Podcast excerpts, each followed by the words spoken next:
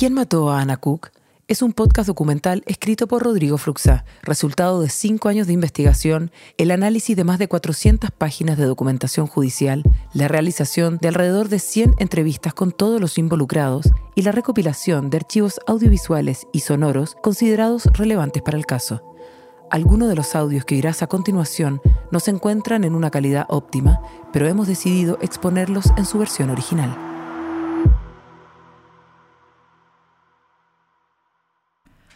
No entiendo. ¿La mamá de Ana dice que ella conoció a Juanito? Sí. ¿Lo conoció en persona? Es un chico eh, como de unos 70, eh, no es gordo. ¿Me estás diciendo que conoció al dealer que ni siquiera sabemos si realmente se llama Juanito, que desapareció del mapa y que llevamos un año tratando de encontrar? Es morenito y tiene el pelo negro y lo usa el pelo bien cortito. ¿A la que podría ser la última persona, el último hombre que vio viva a Ana? Ayer me dijo que él siempre estuvo muy enamorado de ella. Y me dijo, yo no sabía que ella era lesbiana, me dijo, pero yo siempre tuve, la- tuve ilusiones con ella. ¿Tiene su número? Tiene uno que ya no funciona. ¿Y no le pidió el apellido, el Ruth? No. ¿Y cómo llegó a él? Juanito fue a verla a su casa en la Florida. ¿Le avisó a la fiscalía de esto? ¿Saben que ella conoció a Juanito? No, no sospecha de él. No cree que haya tenido nada que ver en la muerte de la Ana. ¿Es verdad que ella se llevó el cuchillo que Ana tenía en la mano la noche que murió, con el que supuestamente se iba a defender? ¿Quién te dijo eso? El gato. No, no, no encuentro que lo esté haciendo bien. Encuentro que está haciendo las weas como las weas, que está tapando, que miente, que tiene, que ha ocultado, que perdió las cajitas de donde estaban las pastillas, que perdió el cuchillo. Lo tiene en la casa, no lo perdió. ¿Pero por qué lo tiene ella? ¿Vas a ponerte a criticar lo que hizo y no hizo la mamá de una joven muerta? No, estoy tratando de entender. ¿Es que tienes una facilidad para ponerte en la posición de todo el mundo en esta historia? El gato, Simón, Troncoso, menos en el de la mamá. En serio, deberías revisártelo.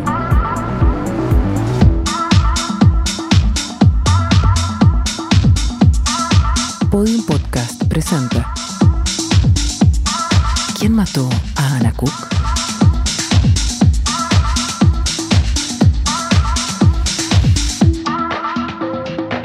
Capítulo 7 Voy a hacer algo.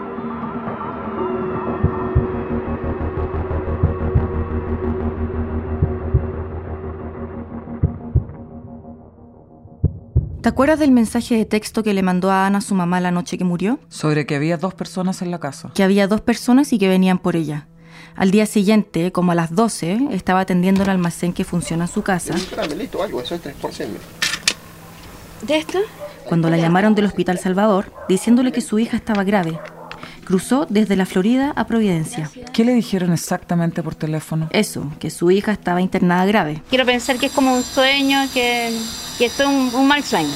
En el hospital la recibió un asistente social. Le tomó los datos, le dijo que esperara. Le seguían diciendo que estaba grave, hasta que un detective le dijo que Ana había muerto. Y me trataron de, de dar a entender de que ella o se había suicidado de una sobredosis. Yo busqué si había alguna carta de despedida, alguna cosa así. Nada, en sus cosas, nada, nada, nada. nada. ¿Nunca creyó que Ana se podría haber suicidado? ¿Nunca tuvo dudas de eso? No, nunca. Y empecé y seguí buscando. Y, y noches, noches, semanas, sin dormir, pensando, imaginándome, atando cabos, preguntando, porque al final todos, te, todos así como que te miran como que estáis locos. Al mes la llamaron de la fiscalía, le dijeron que Ana tenía restos de semen en la boca y la citaron a declarar por segunda vez. Imagínate el impacto. ¿Ahí empezó a apuntar a gente? No, no apuntar a apuntar, pero ya dijo que le parecía raro que el gato haya llevado a Ana como NN al hospital si vivía con ella. Y menciona el moretón. ¿Qué moretón? Un moretón en el cuello de Ana y un tajo con forma de cruz en el pecho. ¿Ella dice que vio el moretón y el tajo ese día en el hospital? Sí, que vio el moretón. De la cruz en el pecho le contaron. ¿Quién le contó? Dice que el doctor del Salvador se lo mencionó. ¿Y por qué no dijo todo eso en su primera declaración? Había visto recién a su hija desnuda, muerta, en una mesa de reanimación. Es que si vio el moretón en el hospital, ¿por qué no decirlo al tiro para que la investigación se moviera? Porque el gato, los policías, todo el mundo le decía que su hija se había muerto de una sobredosis. Lo mismo con el cuchillo. Con la corta pluma. Corta pluma que tengo yo, que todavía no han periciado.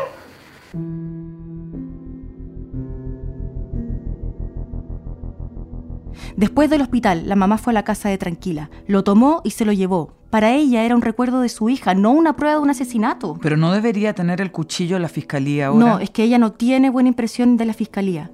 Un mes después de la muerte le dijeron que su hija lesbiana tenía semen en la boca y que le iban a tomar muestras a la gente que estuvo esa noche con ella para saber a quién le pertenecía. Así la tuvieron casi un año, esperando ese resultado, que iba a ser la clave para saber qué le había pasado a la Ana, hasta que la citaron de nuevo a la fiscalía. Cuando me dicen que tenía que ir porque me iban a dar el resultado, esa noche no pude dormir, tenía la guata apretada. Y llego allá y la Mitzi Enrique me hace pasar y me dice... Mitzi Enríquez, la primera fiscal de la causa. Me dice, le tengo dos noticias, una buena y una mala. Cuando me dijo eso yo ya sabía. Y se puso a hablar y mientras que ella hablaba, ella ni siquiera me miraba y yo estaba llorando y ella estaba llorando y me dice que no pudieron eh, reconocer ningún ADN porque había muy poco, qué sé. ¿Le explicaron bien por qué pasó eso? Le dijeron que las muestras de semen se habían agotado. No me interesaba nada y le dije un montón de cosas como que como que para ella era súper fácil decir eso nada más porque no era su hija. Mientras que yo tenía que ir a ver a mi hija al cementerio y ir a dejarle una flor porque estaba bajo tierra estos desgraciados estaban felices de la vida pasándole la raja porque sabían que no iban a hacer nada. ¿Quiénes eran los desgraciados en ese punto? El gato, Matías Troncoso, Simón. Ella desconfiaba de todos. No, no sé, no sé si me voy para la casa y me senté en una banca y lloraba, seguía llorando en la calle. Era rabia, impotencia, burla. Y ahí decidimos ir al metro, me voy a tirar al metro. Ya no, tengo, no tiene sentido vivir. Y llamó a su hermana que vive en Arica y decía, me tiro y se termina todo mejor. Te juro, y yo, Katia, Katia, por favor, Katia. Y, me, dice, pero es que si nadie nadie me da una solución a cómo mataron a mi hija. Y ella, como, como sabe que yo soy arrebatada, entonces me decía, Katia, por favor, ándate para la casa, ándate para la casa. Y yo le decía, no, no sé, no sé si me voy para la casa. Y me senté en una banca y, Katia, si lo hacía, nadie va a defender a tu hija. Nadie, si no eres tú, nadie la va, va a hacer pedir justicia por ella. Se transformó en su misión de vida. Se acuesta y se levanta pensando en eso. Al final tú no sabes si mojaron a la fiscal, si estos gallos pagaron, eh, o sencillamente negligencia, no están ni ahí con nada. Pero yo, yo perdí mucho tiempo. Yo Katia empezó a recibir ayuda legal de abogadas especialistas en enfoque de género. Pasaron varias. ¿Qué le decían? Que había cosas inusuales en la investigación, que los testimonios del gato eran contradictorios. La contactaron con Jaime Brieva, un criminólogo. Y le ofrecí mi ayuda, sin costo alguno. Eh, esta chica realmente fue violada, y fue abusada, te fijas, nada de sobredosis, nada de eso. Pero gracias a mi trabajo le demostré que efectivamente su sentido de madre, su sexto sentido, está en lo cierto. ¿Pero quién es esta persona? Mm, eh, estuve buscando. Se hizo conocido trabajando en el caso de la muerte de un cantante uruguayo, Gervasio, que murió en la dictadura. ¿Te acuerdas de él? Por supuesto que me acuerdo de Gervasio, pero a este que habla yo no lo había escuchado nunca, nunca lo vi nombrar. Actualmente llevo 13 años en esto, ya eh, considero ser una persona creíble y de alguna forma le presionaron el cuello con algún objeto, con la mano, con una toalla, con algo, pero llegó un momento que tienen que haberla estrangulado. Pero por favor, qué irresponsabilidad.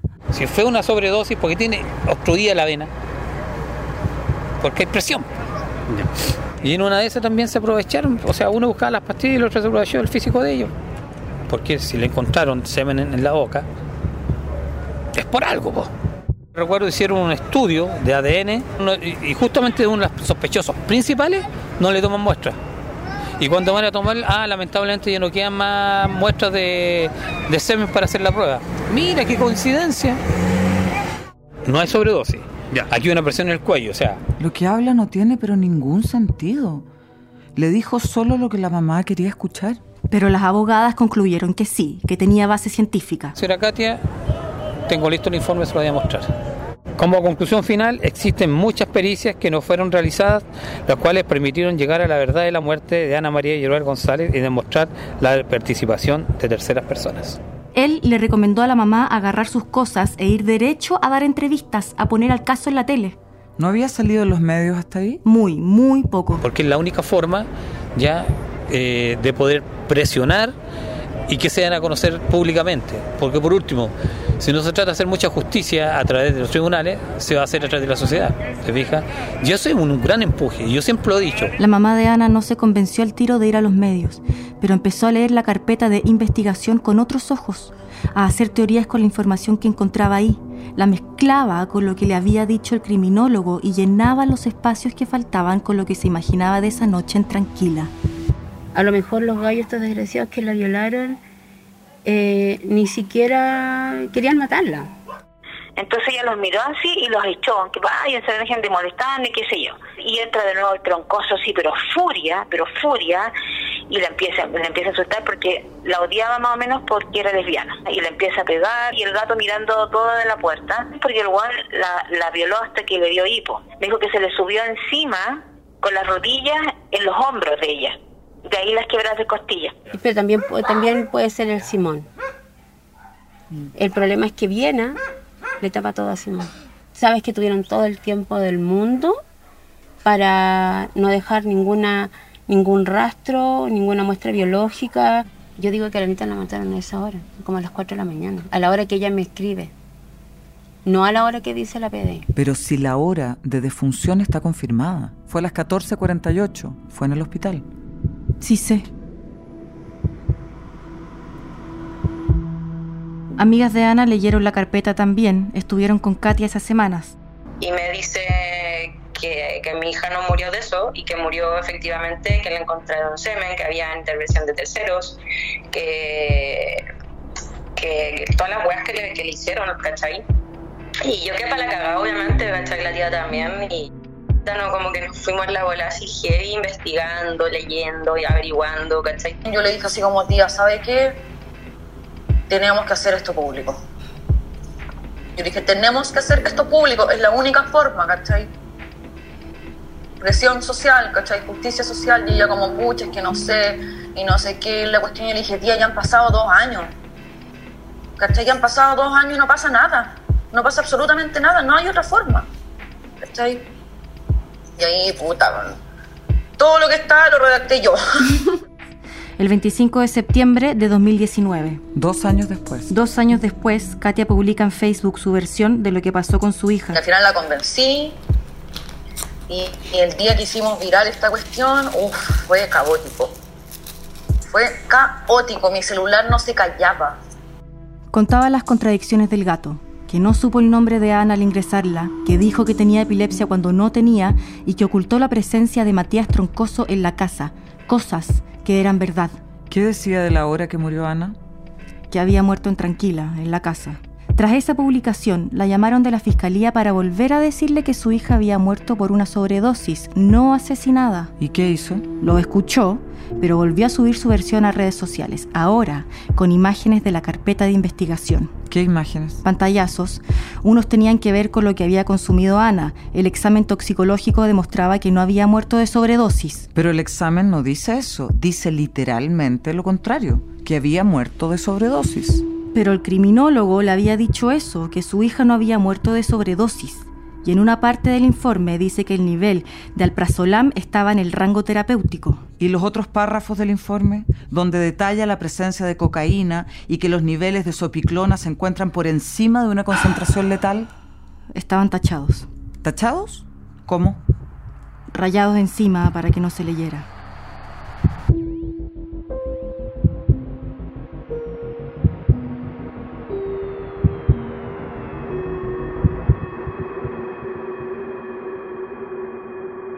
Por recomendación de sus abogadas, la mamá de Ana se querelló contra el gato por el homicidio de su hija. Ella le había dado una última oportunidad para que le contara todo lo que él sabía. Se juntaron en una fuente de soda del centro, pero el gato se negó a darle más información. Eso fue lo que me dijo el gato. Murió en su ley. Y yo me contuve y le dije, ¿qué ley? La versión de él de la reunión es bien distinta. Eh, ella me dijo, me contó ahí ella que ella sospechaba que Ana no había muerto de sobredosis, sino que había muerto de una, de- que la habían asesinado, que la habían estrangulado, que le habían roto las costillas, que la habían violado. Yo me quedé negro de una pieza, no podía creer porque, insisto, yo la vi a Ana, pues, encontré, ¿cachai? Entonces ahí cuando le pido las pruebas y la cuestión, y ahí ella empieza, porque yo sé que tú sabes algo, yo sé que tú sabes algo que no me has dicho, que no le has dicho, yo sé que tú sabes algo, sé que tú sabes algo, eh, y entonces yo te quiero, y ahí me advierte ella, y me dice, yo voy a hacer algo, y si tú no me quieres aportar o quieres ayudar, pero yo voy a hacer algo que quizás te va a perjudicar, pero te estoy avisando. ¿Qué era hacer algo? Hacer público el caso. Funarlo. Y yo le digo, mira, Kate, tú puedes hacer lo que quieras, yo estoy a disposición de aportar en lo que sea, pero por los medios legales, que sea la weá como corresponde. Y ahí yo le dije lo que te conté. Si yo considero que hay alguien responsable también de la muerte de Ana, yo le dije, yo creo que eres tú. Que tú le diste las pastillas que se tomaba. ¿Está insinuando que a Ana la mató su mamá porque le dio pastillas para dormir? ¿Te parece justo? Dime, ¿te parece bien? No, no me parece bien.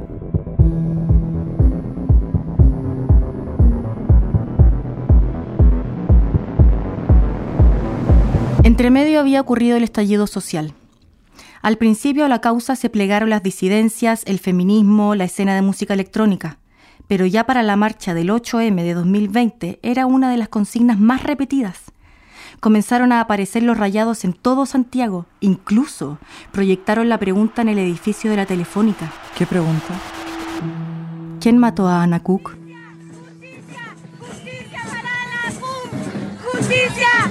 Y la mamá de Ana comenzó a dar entrevistas.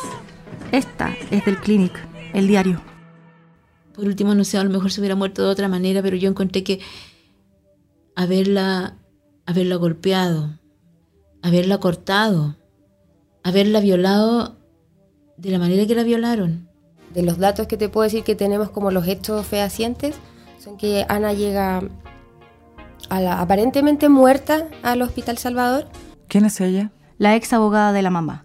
Ahora las cambió por dos abogadas feministas de la Universidad de Chile con más experiencia, con más contactos. Una estuvo en la lista para ser fiscal nacional. Eh, mi nombre es Pia Corbalán y la verdad de las cosas es que a mí me llama la atención un montón de cosas de esta causa. La semana pasada fui al aniversario de la muerte de Ana, el quinto, en el Parque Bustamante. Estaba la mamá y los colectivos.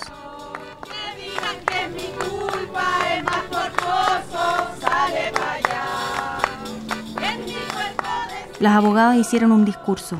Me llama la atención que haya sido una weá que todavía está invisibilizada como un delito de lesbo-odio. Me llama la atención que esta semana tuvimos reunión con el Ministerio Público y la fiscal dijo con toda tranquilidad cuando le preguntamos si tenía líneas de investigación. Dijo que la única línea de investigación que se manejaba hasta ahora era que ella había muerto por un paro cardíaco por sobredosis. Había un equipo de filmación que está haciendo una película sobre la muerte de Ana y su mamá, ¿De qué va a tratar? de su lucha por hacer justicia. Proyectaron un video narrado con la voz de Katia. ¿Por qué no hay más imputados en el caso de Ana Cook si habían más personas presentes ese día? Matías Troncoso no niega haber estado presente la noche en que muere Ana Cook. Raúl Azócar, en su declaración, dice haber estado solo. Posteriormente lo asume diciendo que se le había olvidado y que Simón Mancisor también estuvo presente. ¿Por qué se insinúa que la muerte de Ana Cook fue a causa de abuso de sustancias cuando las cantidades que tenía en su cuerpo estaban dentro del rango terapéutico? ¿Por qué pasan por alto cinco costillas quebradas en el cuerpo de Ana Cook? ¿Cuántas personas hicieron pacto de silencio para encubrir el lesbicidio de Ana Cook? Su mamá se merece saber cómo pasó.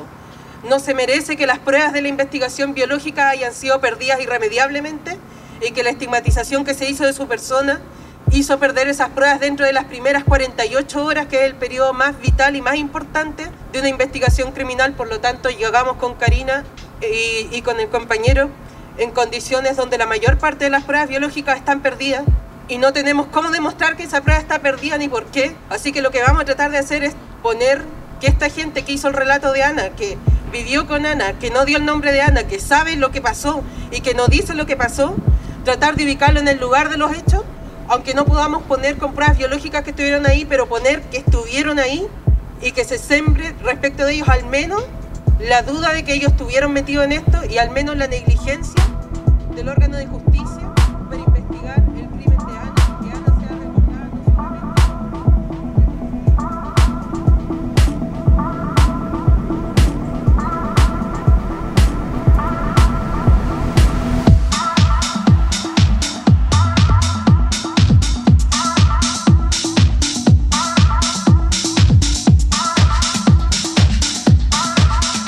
¿Quién mató a Anna Cook?